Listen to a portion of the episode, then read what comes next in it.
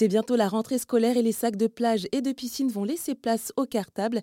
Cet événement peut d'ailleurs parfois susciter de la joie, de l'excitation, mais aussi une petite angoisse ou de l'anxiété. Alors comment faire quand on est parent pour gérer les émotions de son enfant? C'est la question que je vais poser à Charlène Chairou. Bonjour Charlène. Bonjour Jennifer. Alors vous êtes consultante en éducation et parentalité, formatrice en relations humaines et thérapeute formée à l'approche Filiosa, une méthode créée par Isabelle Filiosa, psychothérapeute, écrivaine et conférencière, euh, qui repose sur une approche empathique de l'enfant.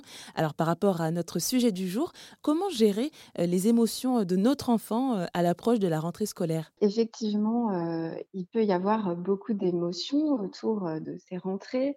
Ce qui est important, c'est vraiment de privilégier la communication, prendre le temps de parler avec son enfant, de verbaliser les émotions, de donner de l'information.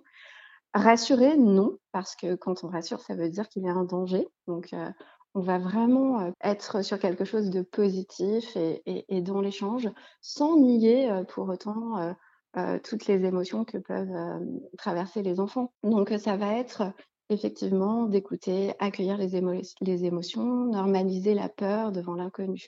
Ce qui est important de savoir aussi, c'est que, heu, l'enfant a un cerveau immature et très fragile et donc du coup, heu, la gestion des émotions n'est pas encore là. Du coup, en fait, voilà, c'est quelque chose qu'on sait grâce aux neurosciences et heu, ce qui compte, c'est vraiment la qualité de la relation entre le parent, heu, et l'enfant ou le professeur d'ailleurs et son élève. On sait aujourd'hui, grâce aux neurosciences, que cette relation, elle est vraiment déterminante dans la façon dont va évoluer l'enfant. Donc effectivement, c'est quelque chose de très, très important. Heu, l'enfant n'a pas encore, pour les plus petits, euh, ce cerveau préfrontal qui va lui permettre de penser, d'analyser les choses. Donc en fait, il va vivre des tempêtes émotionnelles. Et ces tempêtes émotionnelles, il ne sait pas les gérer. Il n'a pas encore la capacité de les gérer. C'est pas qu'il ne veut pas, il ne peut pas. Et Mhm. donc le rôle de l'adulte, c'est vraiment de d'être là, de soutenir, de, de nommer les émotions et d'être là dans, dans une attitude bienveillante et, empathique en fait. Et ben justement, de quelle façon ça peut, euh, ces émotions elles peuvent se traduire, euh, euh, cette anxiété de la part de l'enfant? Est-ce que vous avez peut-être des exemples? Alors je sais pas, est-ce qu'il va, euh, je sais pas, se Oui, renfermer euh? ça ça dépend des enfants, Oui, voilà, chaque enfant va va réagir, différemment.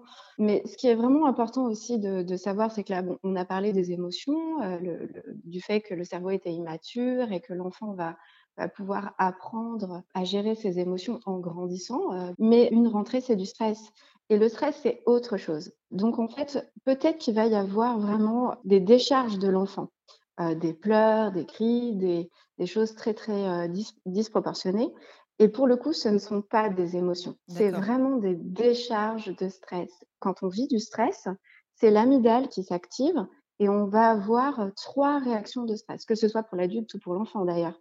Il va y avoir, l'attaque, la fuite et le figement. Donc c'est vraiment, en tant que parent, avoir connaissance de ce mécanisme du circuit du stress et pouvoir, du coup, accompagner nos enfants dans le fait à un moment de pouvoir décharger ce stress, de savoir que c'est normal et que en fait, les décharges, elles vont permettre justement de se réguler et donc on a besoin d'accompagner nos enfants dans ces décharges avec beaucoup d'empathie, de bienveillance. On peut effectivement proposer, heu, à nos enfants, de d'aller au parc le soir. Alors pour ceux qui vivent à la campagne, on a on a des jardins donc heu, l'enfant va pouvoir courir et donc libérer, heu, son stress et se libérer de ce cortisol. Mais voilà, savoir que effectivement le contact avec la nature va vraiment permettre de diminuer le le stress. On peut aussi, heu, faire des câlins à nos enfants, le soir, lorsqu'ils, rentrent de l'école parce que, quand on fait des câlins, quand on est connecté à notre enfant, on va libérer, l'hormone, de l'amour, l'ocytocine. Et c'est vrai que ça peut être plus qu'utile.